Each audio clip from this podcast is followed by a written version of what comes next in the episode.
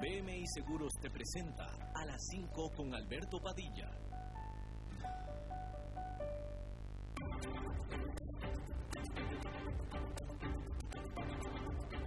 Inicia a las 5 con Alberto Padilla. Un programa diseñado con el objetivo de llevarte diariamente un tema de actualidad, acompañado siempre de reconocidos editorialistas, de lunes a viernes a las 5 de la tarde por CRC 89.1 Radio, a las 5 con Alberto Padilla.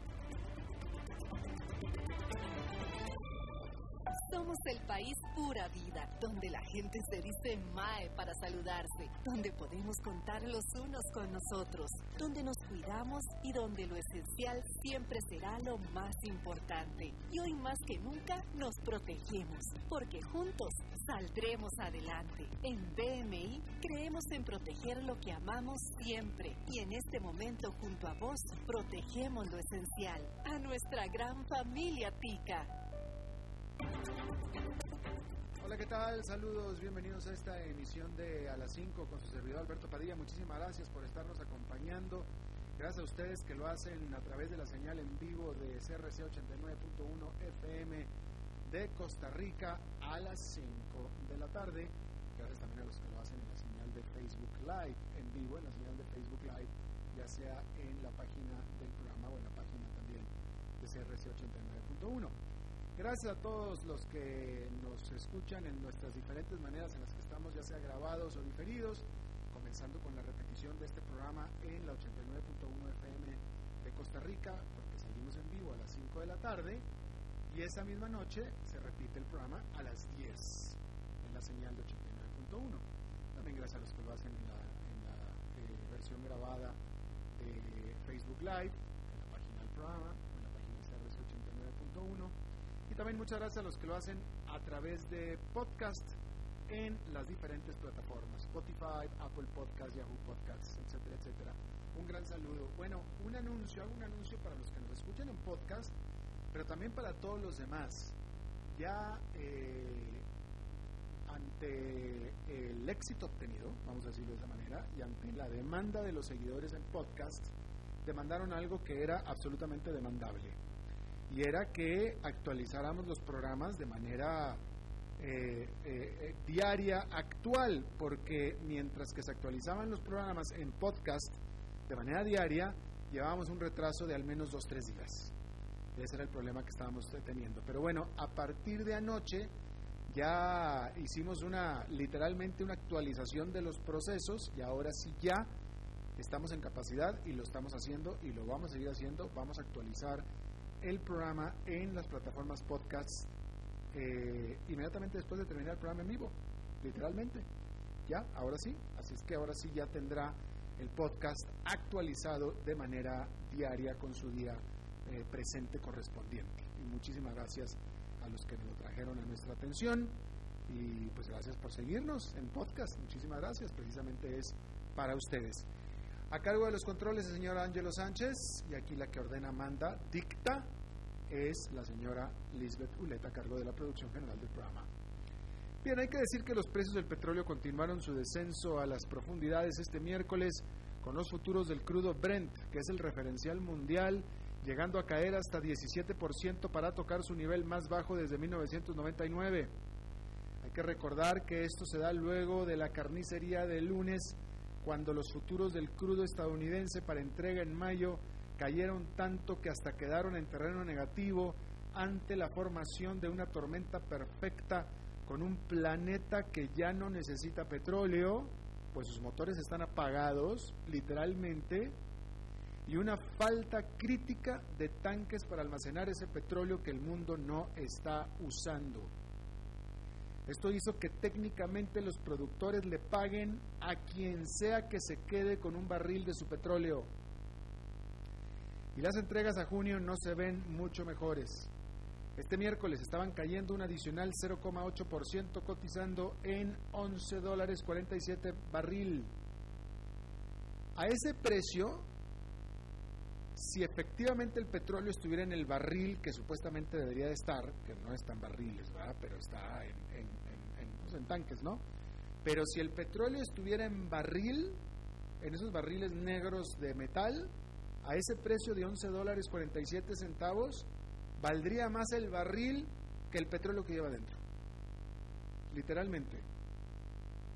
La gran preocupación del mercado es que los centros petroleros se están quedando sin espacio para almacenar ese petróleo que nadie necesita, pues nadie está usando sus automóviles, ni mucho menos sus aviones, ni cruceros en alta mar.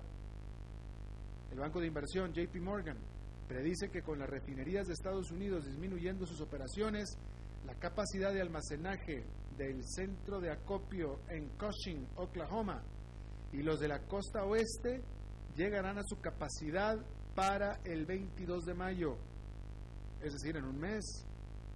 Por otra parte, ante la inminente oleada de despidos y bancarrotas en el sector, el presidente Donald Trump tuiteó el martes que su gobierno está preparando un paquete de rescate para su sector petrolero y gas.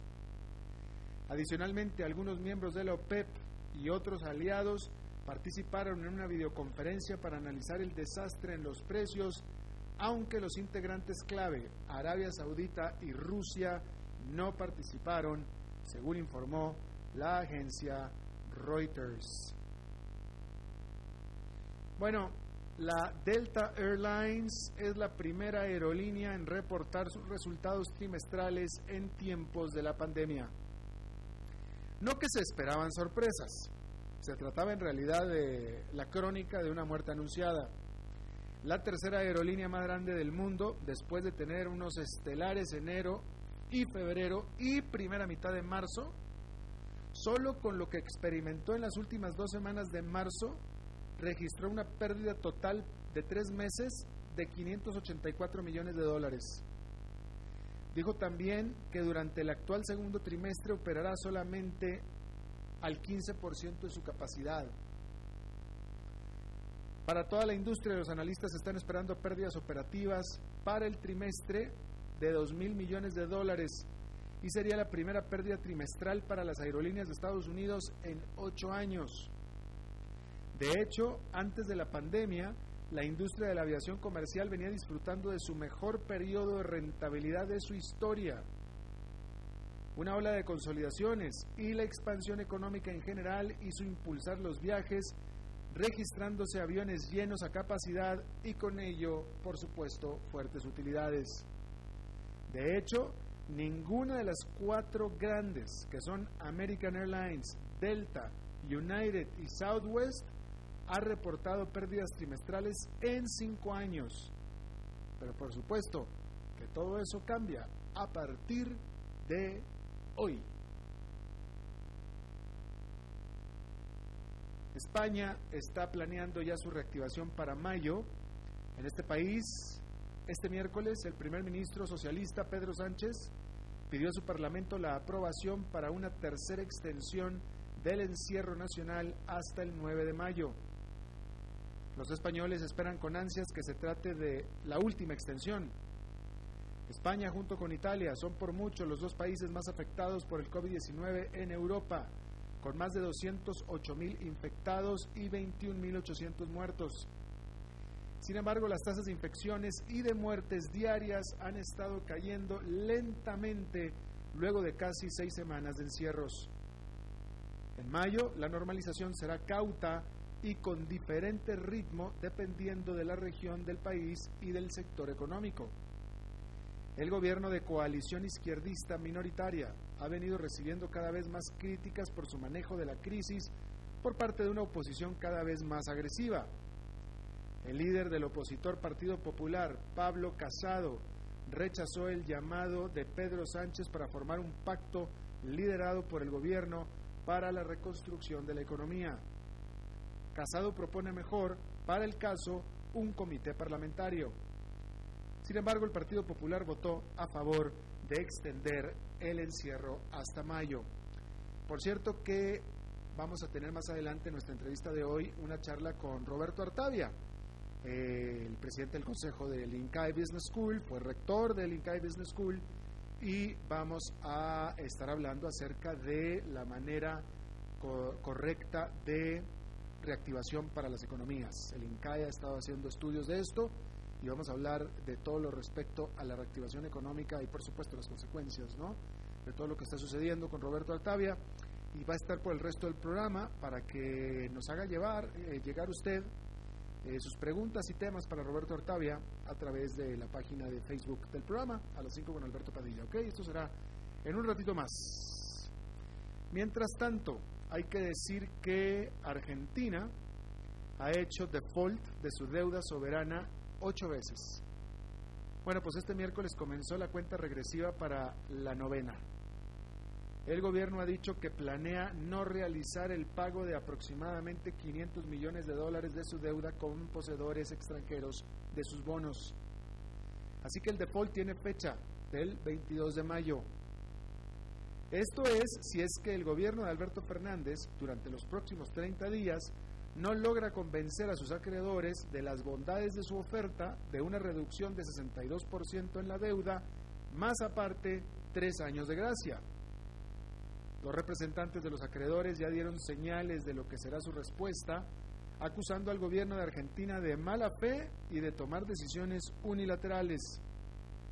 El gobierno, por su parte, alega que recibió un país ya en recesión económica y que su muy bien hecho plan de recuperación económica fue nulificado por la pandemia del coronavirus. El ministro de Economía, Martín Guzmán, lo dijo rápido y furioso. Argentina no puede pagar nada en estos momentos. Uno de los deudores describió la posición de Argentina no como una negociación, sino como una amenaza de tómalo o déjalo y a la que su respuesta será, déjalo. Y si las cosas siguen así, efectivamente Argentina declarará su novena ocasión que hace default de su deuda extranjera. Y le siguen prestando. Seguramente le prestarán una décima vez. Bueno, hoy hace 50 años 20 millones de personas en Estados Unidos salieron a las calles para el primer Día de la Tierra. En ese entonces el movimiento tuvo éxito en combinar una nueva conciencia pública por la contaminación del agua y del aire con el ímpetu de las protestas en contra de la guerra de Vietnam. El impresionante apoyo en las manifestaciones, en las que participó el 10% del total de la población nacional, generó la creación en ese mismo año de la Agencia para la Protección Ambiental.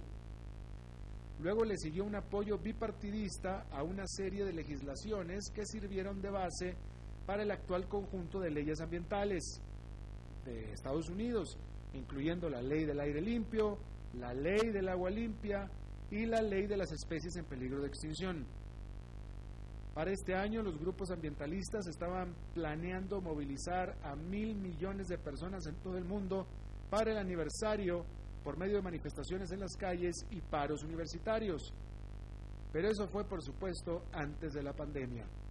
Ahora en su lugar el movimiento se está haciendo online. Se montaron toda una serie de seminarios, discursos y demás live streams, incluyendo al secretario general de las Naciones Unidas, Antonio Guterres, quien empujó por paquetes de rescate económicos post-COVID-19 pintados de verde. En otra información, el presidente Donald Trump eh, dijo vía Twitter que está planeando suspender por completo la inmigración hacia su país dijo por lo pronto que iba a eliminar la expedición de las famosas tarjetas eh, verdes de las Green Cards por unos 60 días, aunque el programa de trabajadores visitantes va a continuar. Por supuesto, estamos hablando del programa formal. Eh, quiere evitar que los trabajos que quedan y que se vayan a crear en Estados Unidos sean ocupados por inmigrantes ilegales. Eso es lo que quiere evitar Donald Trump. Por supuesto que al final esta orden será eh, puesta en las Cortes por los que se oponen a ella. Aparte, se dice o se piensa que no podrá tener demasiada efectividad, puesto que ya de todos modos gran parte de la inmigración de las, o las vías de inmigrar a Estados Unidos estaban cerradas. Bueno, El Programa para Alimentación de las Naciones Unidas dijo que la pandemia del COVID-19 podría dejar a 265 millones de personas con falta de alimentos. Dijo que el daño económico que trae la crisis del coronavirus podría ser particularmente dañina para los más pobres del mundo y los países más pobres, quienes pues no tenían ya ahorros, no tenían simplemente ahorros y eh, pues tampoco tienen ahora trabajos.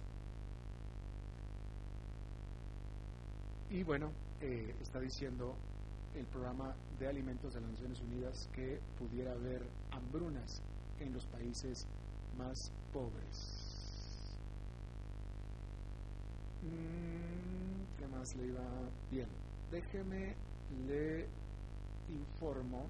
¿Se acuerda que me parece muy lindo esto, esto que le voy a informar? Habíamos, estábamos hablando la vez pasada, poniendo el ejemplo de Airbnb, acerca de la reinvención que están teniendo que hacer las empresas.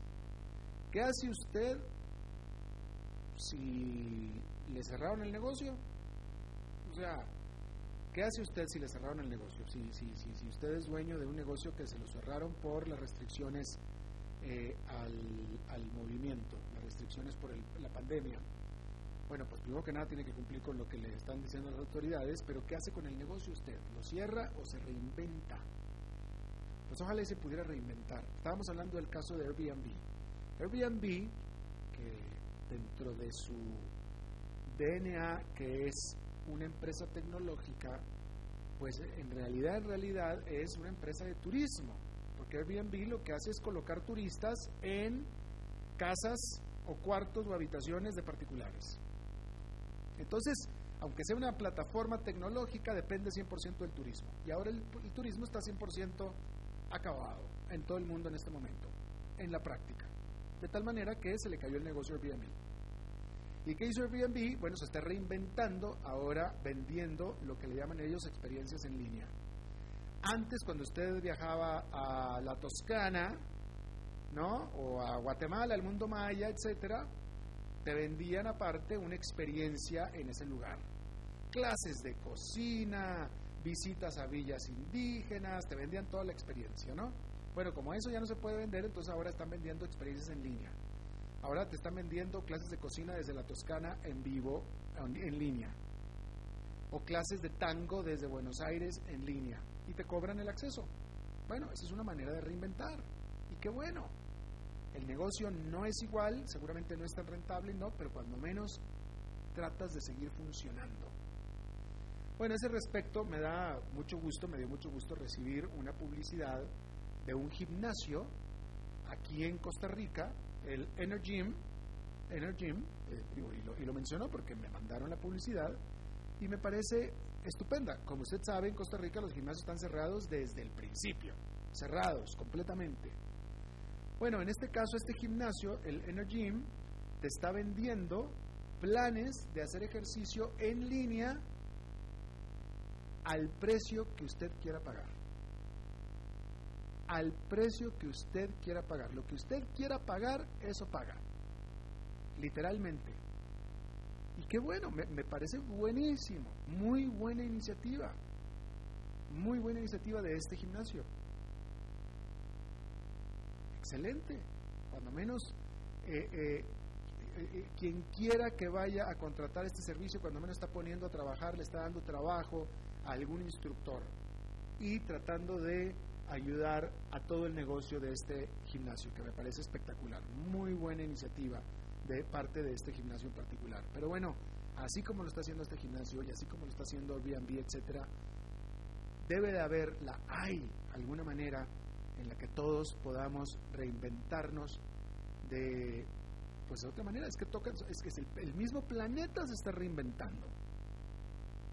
Estaba leyendo el caso en, una, un medio de noticias de un, eh, esto fue en otro país también, de un músico, él era un músico profesional, un concertista, que obviamente se quedó sin trabajo porque ya no están dando conciertos, Pero él como hobby tenía ser jugador de videojuegos, de un videojuego en particular, que como yo soy ajeno a ese mundo no le puedo decir cuál. Y bueno, entonces él se está poniendo ahora a dar lecciones de ese videojuego en línea. Bueno, se están reinventando. Una reinvención más. Y bueno, de nuevo, debe haber maneras en las que nos podamos reinventar, definitivamente. Aquel restaurante que está cerrado, aquel chef que tiene, se quedó sin trabajo, bueno, pudiera dar clases en línea. Se me ocurre, ¿no? Cómo hacer tal o cual tortilla, tal o cual aliñada, tal o cual emparedado, qué sé yo, qué sé yo, hay, hay muchas maneras, hay muchas cosas, ¿no? Este, y bueno, pues así, eh, yo no es que me esté reinventando, pero digamos que, eh, bueno, a, mí en lo particular en estos tiempos de crisis, que no es la primera crisis que me toca cubrir en mis más de 30 años como periodista de información financiera, pero a mí en estas épocas de crisis es cuando más me aumenta el trabajo. Entonces, evidentemente hay mucha información y entonces me aumenta mucho el trabajo. Pero también me aumentó el encierro precisamente porque me cerraron el gimnasio y me cerraron todas mis actividades sociales, etcétera, entonces estoy más tiempo encerrado. Entonces, como yo siempre lo he dicho, yo no soy escritor, yo no soy autor, me, hice la fuerza por el encierro. Y bueno, entonces, digamos que me estoy reinventando la fuerza escribiendo mi segundo libro en todo este tiempo que tengo ahora libre. Bueno, una manera más de reinventarse, supongo yo, ¿no? Vamos a ver si me lo publican. El primero me lo publicaron, vamos a ver si el segundo. No es garantía, ¿eh? De ninguna manera. Bien, Vamos a hacer una pausa y regresamos con Roberto Artavia para que envíen sus preguntas para Roberto.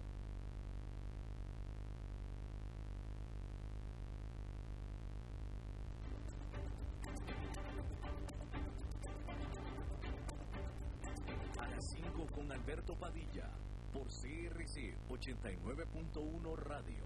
Somos el país pura vida, donde la gente se dice Mae para saludarse, donde podemos contar los unos con nosotros, donde nos cuidamos y donde lo esencial siempre será lo más importante. Y hoy más que nunca nos protegemos, porque juntos saldremos adelante. En BMI creemos en proteger lo que amamos siempre y en este momento junto a vos protegemos lo esencial, a nuestra gran familia Tica.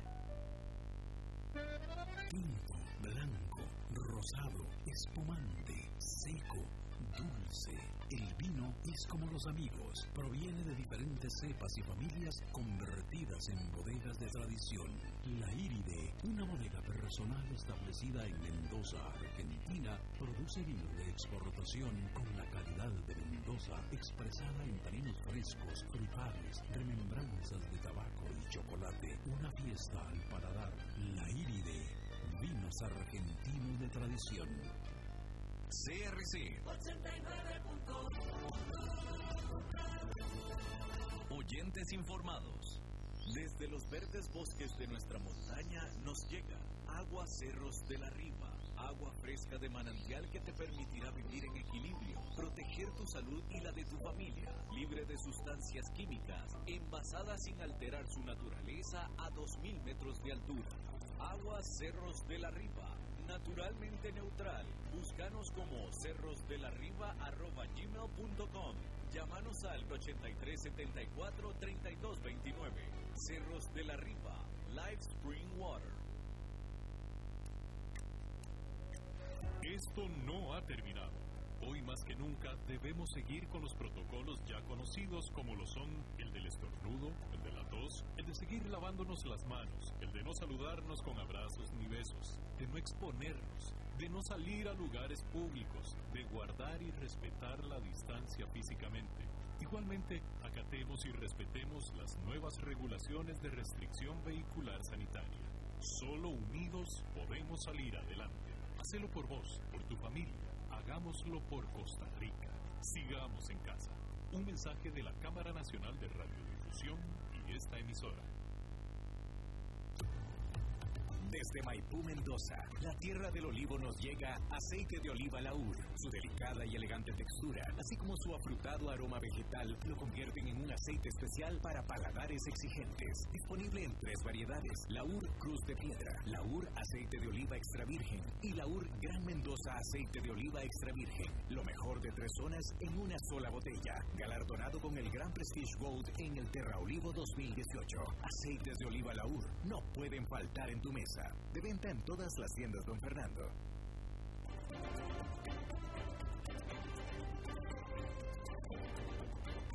Seguimos escuchando a las 5 con Alberto Padilla. Bueno, está conmigo eh, y le agradezco mucho que nos haya tomado la llamada. Pero primero te quiero decir que el INCAE, el INCAE Business School, que es una escuela de negocios, pero que es eh, todo un think tank, todo un centro de estudios, literalmente, eh, se ha abocado a pues, estudiar, a estudiar mucho el caso este de el, el COVID-19 y los efectos sobre la economía. Y yo le agradezco muchísimo a Roberto Artavia, presidente del Consejo Directivo del INCAE y eh, que fue rector del INCAE y es consultor internacional que me tome, y, muy- y más importante de todo esto, mi amigo personal cercano de muchos, muchos años ya, que esté conmigo en la en- en telefónicamente. Roberto, me da mucho gusto saludarte. ¿Cómo te va, Alberto? Gusto saludarte. Igualmente, igualmente. En estos días que no se ve a nadie, no te he visto, pero la verdad es que tenía ya varias semanas de no verte. Te mando un abrazo. Igualmente, Roberto querido, espero que te vea pronto a ti y a Marcela y los vea bien. Eh, Roberto, hemos estado viendo que, eh, bueno, China ya empezó a reactivar la economía y ahora algunos países de Europa, específicamente el norte de Europa, están comentando hacerlo. En Estados Unidos hay fuerte presión para hacerlo y eh, pareciera que la manera en la que lo están haciendo, vaya, no pareciera, la manera en la que lo están haciendo todos es, primero que nada, por medio de una fuerte campaña de testeos, eh, valga el anglicismo, de testeos para poder de, eh, eh, determinar quién, uno, quién está infectado, quién tiene riesgo de infectarse y aislar o poner en cuarentena a ese grupo de personas mientras el resto del país empieza ya a funcionar y a trabajar. Pregunta, ¿es esta la manera correcta de hacerlo? Eh, hasta cierto punto sí, Alberto, pero vamos a ver. En nuestros países latinoamericanos, donde hay una, un gran sector de economía informal que viven al día, ¿verdad? Que no tienen reservas para vivir una semana, eh, y pese a las buenas intenciones y transferencias que está haciendo el gobierno, eh, va a haber algún grado de apertura que va a estar fuera de ese sistema organizado y para el cual debemos prepararnos también. Lo que sí está claro es que en la medida que uno pueda aumentar el número de pruebas, controlar el nexo epidemio- epidemiológico, poder predecir casi quién va a tener la enfermedad por los contactos que ha tenido, pues obviamente te permite controlar la pandemia de una manera mucho más estrecha y aislar previo a esas personas. Ahora, lo que estamos viendo es que conforme la tasa de contagio ha bajado por el aislamiento, por la distancia que hemos tomado, ya vemos las naciones de Europa también empezando a abrir sus economías y lo están haciendo por medio de protocolos muy estrictos o menos estrictos, dependiendo del nivel de riesgo de contagio que exista en esa industria. Y el riesgo de contagio obviamente no es solo el que ocurre en el sitio de trabajo, es también el que ocurre cuando uno se transporta hacia y desde el trabajo, es el que ocurre eh, cuando uno está trabajando, si tiene cercanía o no con otras personas, sean clientes, colaboradores, compañeros de trabajo, suplidores. Y entonces lo que vemos es una, una cantidad de protocolos crecientes y muy diferentes entre industrias. Obviamente industrias como mencionabas hace un momento, los gimnasios, los salones de belleza y barberías, donde el contacto físico es muy intenso, pues tienen que esperarse un poco. Industrias, qué sé yo, por ejemplo, para poner uno bien extremo, el arroz mecanizado, pues donde una persona con una máquina se encarga de muchas hectáreas, pues obviamente el riesgo de contagio es prácticamente nulo y pueden operar con, con absoluta normalidad hasta que esa persona regrese a su casa o regrese o, utilice un medio de transporte público que entonces debe protegerse. Pues los protocolos van a variar muchísimo entre las diferentes industrias, los diferentes sectores y, y la disciplina que tengamos en cumplirlos nos va a permitir abrir más tarde o más temprano. Ahora, eh, en el caso de nuestra América Latina, América Central, eh, toda la región, eh, cada país está teniendo un diferente nivel de éxito Obviamente que cada país tendrá que, esta es la pregunta, cada país tendrá que abrir a su propio ritmo y mantener las fronteras cerradas. En, buena parte, pero vamos a ver, las fronteras no están cerradas para la parte comercial, hay intercambio de productos donde dependiendo de cuán estricto sea un país puede haber cambio de chofer, cambio de cabezal, fumigación de todo, del furgón en su parte externa, etcétera, ¿verdad? Entonces, las fronteras comerciales eh, han permanecido relativamente abiertas, lo cual es importante porque la logística internacional de exportación es importante desde un punto de vista de balanza de pagos, de balanza comercial, de, de generación de ingresos para muchos sectores. La logística de importación es muy importante para otras naciones en términos de seguridad alimentaria, por ejemplo. Entonces, insisto que lo más importante acá va a ser poder hacer una clasificación de los sectores por la importancia económica que tienen en la economía. Vos no querés matar sectores que son importantes, ya sea por su magnitud o por su sentido estratégico, ¿verdad? Por ejemplo, en Costa Rica, eh, zonas francas de exportación es importante que estén abiertas, el agro es importante que esté abierto y el comercio de exportación de productos perecederos es importante que esté abierto. Ahora, va a depender también de que la cadena de valor funcione.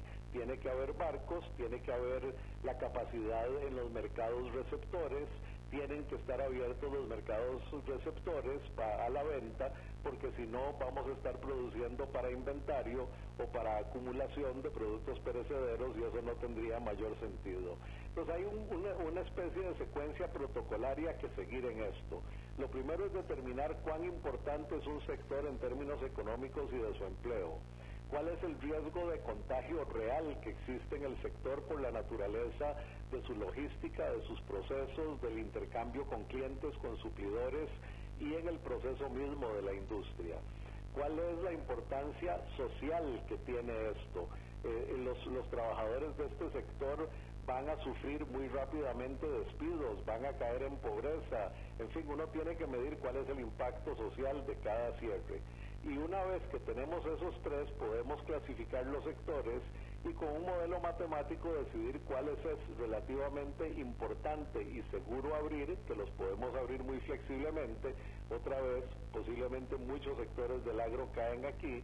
Y cuáles son de enorme riesgo y además las cadenas de valor están rotas, que es el caso del turismo, ¿verdad? El turismo es de riesgo por la naturaleza de sus servicios, es de riesgo porque estamos importando gente, por así decirlo, gente que está llegando, no sabemos si, si contagiada o no, en este momento no, y después, ¿verdad? La otra parte que afecta al turismo es que su cadena de valor está rota, no hay aviones volando, así que ni siquiera es factible.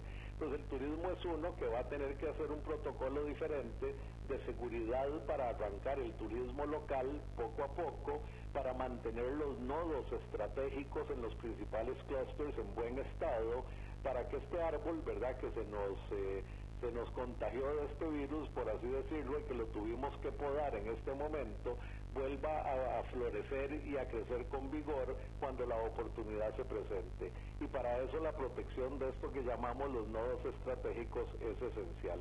Entonces, otra vez, no es algo que podemos ver nacionalmente y ni siquiera regionalmente. Lo vamos a tener que ver por sectores, lo vamos a tener que ver por geografías. Por ejemplo, en Upala no hay ningún caso pues en buena teoría uno puede hacer turismo en Upala, ¿verdad? Por, por poner un ejemplo cualquiera, va a ser turismo local porque no hay vuelos viniendo, pero de alguna manera vamos a tener que empezar a discriminar por sectores, por, por geografías, por protocolos, profundidad de protocolos, ¿verdad? y sobre todo este, pensando en cuáles son los impactos sociales y macroeconómicos que cada uno de esos sectores acarrea. Hay un protocolo bien diseñado que hemos trabajado desde el INCAE y que es objetivo, no es subjetivo. ¿verdad? Esto no es el empresario que más grita o la empresa más grande o el sector que más generaba antes de la crisis es objetivamente escoger cuáles son los sectores que pueden abrir, mantener su productividad, su empleo, su impacto económico, su impacto social positivo eh, y con un bajo riesgo de contagio y a partir de ahí ir agregando los sectores. La otra cosa es que en los diferentes procesos no hay que abrir de golpe yo puedo abrir paulatinamente. Hoy abro el departamento de ventas y proveeduría. Mañana abro el, el, departamento de procesamiento de materias primas. Otro día puedo abrir el, el departamento de procesamiento y, y empaque. Nadie dice que esto tenga que funcionar todo al mismo tiempo. Podemos por un tiempo crear pequeños inventarios que permita aislar los departamentos de una empresa o de un proceso. Entonces hay mucho que trabajar para prepararnos bien, porque acordate que esta pandemia es un maratón, ¿verdad? Hasta que no haya una vacuna que puede tomar 400 o 500 días, o una cura confiable y de aplicación general y accesible para toda la población, no vamos a poder regresar a la normalidad eh, a, la, a, la, nueva normalidad, porque además los mercados van a cambiar. Pero para que lleguemos a ese punto faltan, no sé, 100, 200, 400 días y entonces vamos a tener que desarrollar estos protocolos porque definitivamente 400 días no vamos a estar cerrados. Y, y, empezar a trabajarlos ahora y a aplicarlos bien es absolutamente indispensable. Claro, claro. Pero ahora, eh, Roberto, eh, a ver, este, eh, todo lo que tú estabas diciendo me queda claro que aplica para empresas o sectores que de hecho están funcionando en este momento. La agricultura ya está funcionando, o sea, eso, no, va a tener tanto problema. Los supermercados están funcionando, etcétera. Pero yo estoy viendo que después de semanas de encierro hay muchos negocios, muchas empresas que ya no tienen manera de volver a empezar otra vez a funcionar. Ya murieron, ya están muertas. Cientos de restaurantes, por no decir miles. Obviamente. Eh, toda la, cantidad y cantidad de, empresas que dependen del turismo, que no son de empresas eh, multinacionales grandes, eh, no sé qué más, este, tantas, tantas otras empresas que, ok, ya, ya acabó la pandemia, ya estamos, ok, vamos a abrir, pero ¿qué, qué vas a, ya, ya murió, ¿qué vas a abrir? ¿Qué vas a abrir? No, absolutamente, Alberto. De hecho, eh, tengo un amigo que lo expresó en la siguiente forma. En Costa Rica va a haber muchos más muertos de personas jurídicas que de personas naturales, ¿verdad? Y, yo creo que eso va a ser así. Definitivamente hay algunas empresas en sectores que van a tardar mucho en abrir, en volver a la normalidad, que irremediablemente van a desaparecer. Por eso insisto yo mucho en que esto hay que trabajarlo por sectores, por cadenas de valor, protegiendo los nodos estratégicos más importantes, que en algún caso puede ser una institución como el INA para preparar el talento humano que van a necesitar, en otro caso puede ser, qué sé yo, en Monteverde ciertos hoteles y restaurantes que son claves para la dinámica del clúster. Y en fin, ver dentro de cada industria cuáles son los nodos estratégicos que nos van a permitir que el clúster se vuelva a florecer, se vuelva a reverdecer, vuelva a crecer y, aprovechando el nuevo mercado, la nueva normalidad, restablecerse. Lo que no vamos a poder hacer es salvar absolutamente al 100% de las organizaciones. No hay manera de que nuestros recursos fiscales y reservas alcancen para hacer eso, no podemos poner en riesgo el sistema financiero nacional subsidiando o regalando recursos a empresas que sabemos que no van a subsistir y que no van a poder pagar y, y en ese sentido lo que hay que hacer más bien es buscar actividad alternativa. Yo esperaría, por ejemplo, en muchas comunidades rurales, sean turísticas o de cualquier otro sector, que ya estén pensando en establecer huertas domésticas, en volver a tener pollos en la casa, cosas que les van a permitir una subsistencia mucho más modesta que la que tenían, pero que cuando ese árbol vuelva a florecer van a poder estar ahí para, para recuperarse. ¿verdad? Y yo creo que esto es inevitable en toda América Latina y no estoy hablando del turismo, estoy hablando de muchos sectores, ¿verdad? Particularmente en la economía informal estamos empezando a ver, por ejemplo, emigración de la ciudad al campo, porque las familias saben que en el campo tienen espacio y tienen una capacidad de subsistencia que no tienen en la ciudad. Entonces vamos a ver algunos cambios en patrones de comportamiento, en patrones culturales, en patrones inclusive de flujos de personas como consecuencia de todo esto. Ahora, yo preveo que como suele ocurrir después de las crisis, hay un periodo de recuperación acelerada y entonces mucha de esta gente se aprovecha este momento para capacitarse, para rediseñar su posición en la industria, para pensar en cuáles son los elementos clave que tiene que tener a mano para regresar a participar y competir en la industria que estuvo pues que, que, que, también hay un periodo que va a ser duro, va a ser incómodo, eh, va a ser con recursos limitados, pero siempre con la vista puesta en que la recuperación viene. Claro. Roberto, eh, déjame hacer una pausa que tenemos que hacerla y espérame tantito y regresamos con más, ¿sí? Sí, cómo no. Gracias.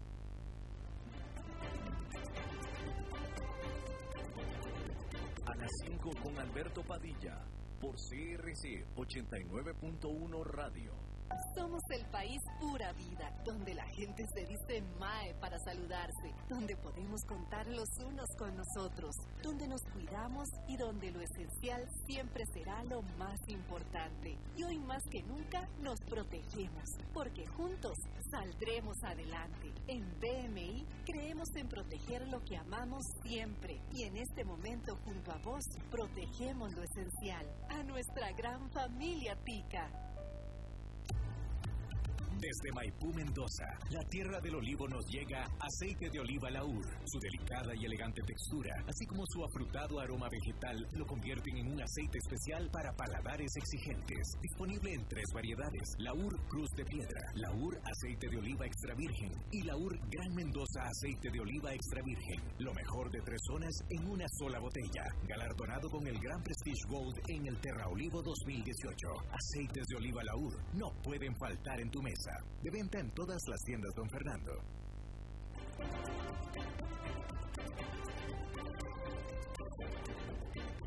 Seguimos escuchando a las 5 con Alberto Padilla.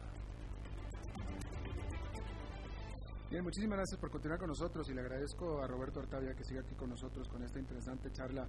Eh, Roberto, ayer estaba yo en una teleconferencia escuchando al economista Nuriel Rubini. Y eh, no nada más Nuriel Rubini, lo- los economistas a nivel eh, eh, eh, internacional están hablando acerca de que los países en vías de desarrollo y, en, este caso Nuriel Rubini estaba hablando de Latinoamérica porque era una conferencia del Banco Interamericano de Desarrollo que le iban a sufrir bastante más. Y entre más endeudado el país más todavía en ese sentido Roberto eh, apenas esto lleva un mes aquí en Costa Rica en, América Latina en todo el mundo lleva esto apenas un mes. Por supuesto que hay un sentimiento de, de que algo malo está pasando. Mucha gente ya se quedó sin trabajo. Sin embargo, todavía las empresas grandes en general siguen operando, eh, el sistema financiero sigue operando, pero eso no quita que los gobiernos, no nada más el de Costa Rica, el de los de Centroamérica en particular, eh, tienen grandes, grandes cantidades de deuda. Eh, ¿Cómo vamos, si es que vamos a evitar que esto se convierta en una crisis financiera como las que hemos conocido en América Latina, que Costa Rica no ha conocido, por cierto?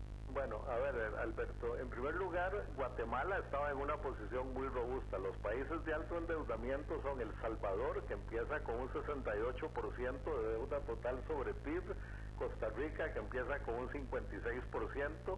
Pensemos que aquí en Costa Rica cada 600 millones de dólares de deuda, de endeudamiento, son un punto adicional del PIB aproximadamente, ¿verdad? En números muy redondos.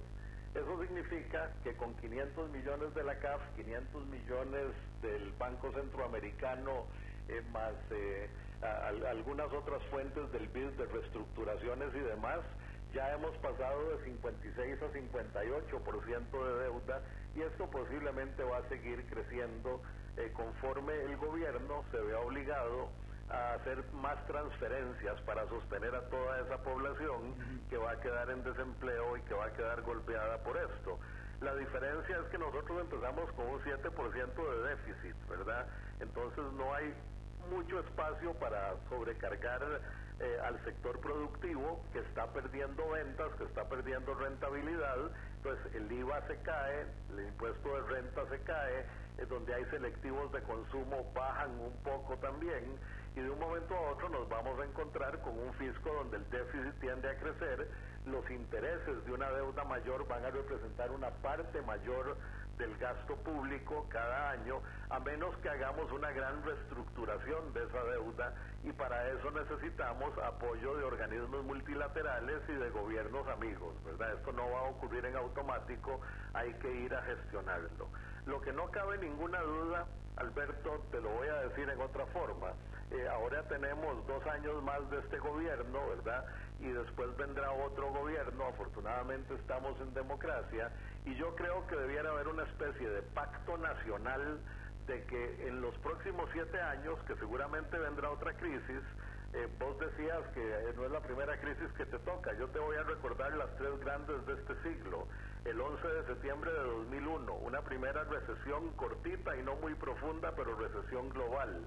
Después vino la crisis de las hipotecas en el 2008 y esa sí fue una crisis muy significativa que nos hundió bastante. Aquí en Costa Rica se generó un programa, ¿verdad?, con cargo al, al gobierno, el plan escudo, que aumentó el empleo público y, la compensación pública de manera muy significativa y que es una buena parte de ese déficit que acarreamos ahorita y, verdad y ahora estamos haciendo transferencias a un montón de gente. Esperemos que no crezca el empleo público otra vez como parte de la solución.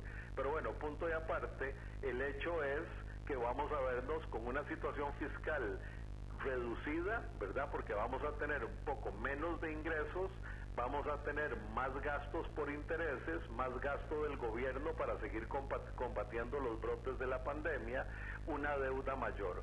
Entonces tenemos que lograr que este acuerdo maravilloso que estamos viviendo, donde el sector productivo, la sociedad civil, el gobierno, estamos trabajando juntos, creando confianza entre sectores para luchar contra el coronavirus, pues que se mantenga esa unión y después podamos luchar juntos contra la reestructuración del Estado o, en favor de la reestructuración del Estado, quiero decir, eh, en favor de una reestructuración de la deuda, estableciendo un equilibrio fiscal que reparta bien las cargas de una manera justa en la sociedad, de manera que resolvamos esto. Yo espero que si de verdad viene una cuarta crisis en este siglo, que en promedio han sido cada siete años, ¿verdad? Esto es la tercera en 20 años, pues si en 2027 vamos a tener otra pandemia, otro evento terrorista, otra crisis financiera internacional o cualquier otra causa de una recesión global, no nos agarre con 7% de déficit y 60% de deuda.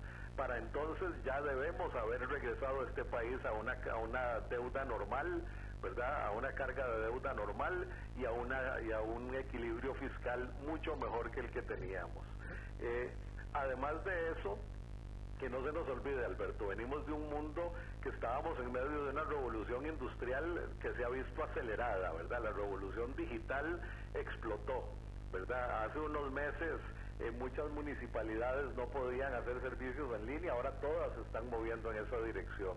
Muchas empresas que no podían vender en línea hoy lo están haciendo. Entonces hemos tenido una aceleración tecnológica que vamos a tener que aprovechar y capturar y ver cómo nos permite eso hacer una simplificación de trámites, una simplificación del aparato estatal que nos aproxime a un mejor equilibrio fiscal.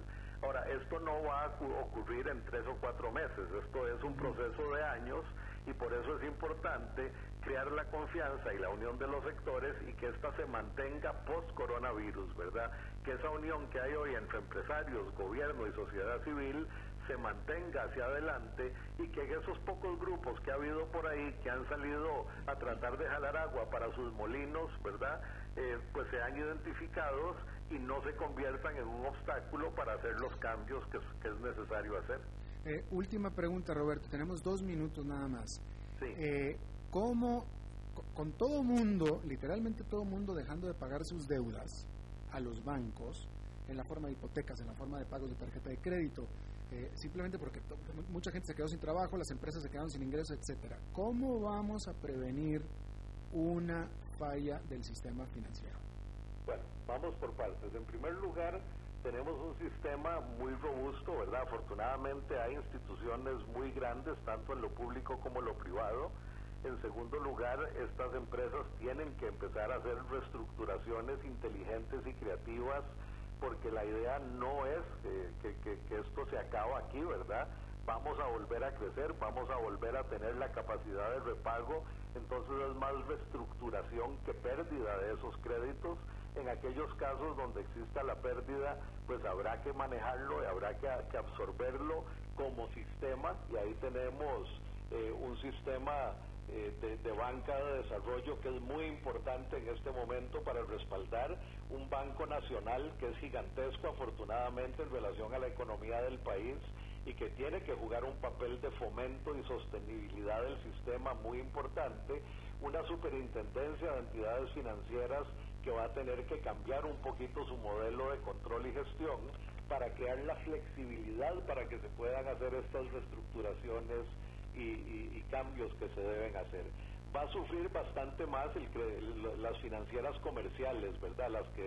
Las que venden productos al crédito y que funcionan como financieras aunque entreguen un producto, porque ahí sí creo yo que, va a haber un incremento significativo de una mora que históricamente ha sido muy baja, pero por otro lado, mientras no pase la ley de usura, esos tenían un margen gigantesco, entonces tienen todavía varios meses de capacidad de absorción. Yo preveo que vamos a lograr abrir una buena parte de la economía antes de que ese colapso se dé y por otro lado, solo para terminar y no, no violar el tiempo de tu programa, la verdad es que esto se trata precisamente de dialogar, de este intercambio, de unirnos todos. Y el sector financiero no es ajeno a esto. El sector financiero va a tener que ver al sector productivo y aún las hipotecas personales y las, las, las deudas prendarias con ojos de reestructuración, con ojos de paciencia, para que el sistema siga adelante en vez de causar una crisis que sí podría acabar con una buena parte del sistema, aquellas entidades más pequeñas y más débiles. Roberto Artavia, presidente del Consejo Directivo del INCAE, consultor internacional y mi amigo hermano de hace muchos años, décadas ya incluso, te agradezco muchísimo que hayas participado en el programa en esta ocasión, Roberto. un abrazo, Alberto, siempre a la orden y me da mucho gusto saludarte, a ver cuándo nos podemos ver después de toda esta crisis, eh, que ojalá no sea no sea mucho el plazo, mucho el tiempo. Ojalá, ojalá y así sea, Roberto. Muchísimas gracias. Bien, muchísimas gracias por estar con nosotros. Esto es todo lo que tenemos en esta emisión. Nos reencontramos en 23 horas. Que la pasen muy bien. Somos el país pura vida, donde la gente se dice mae para saludarse, donde podemos contar los unos con nosotros, donde nos cuidamos y donde lo esencial siempre será lo más importante. Y hoy más que nunca nos protegemos, porque juntos saldremos adelante. En BMI creemos en proteger lo que amamos siempre y en este momento junto a vos protegemos lo esencial, a nuestra gran familia Tica. BMI Seguros te presentó a las 5 con Alberto Padilla.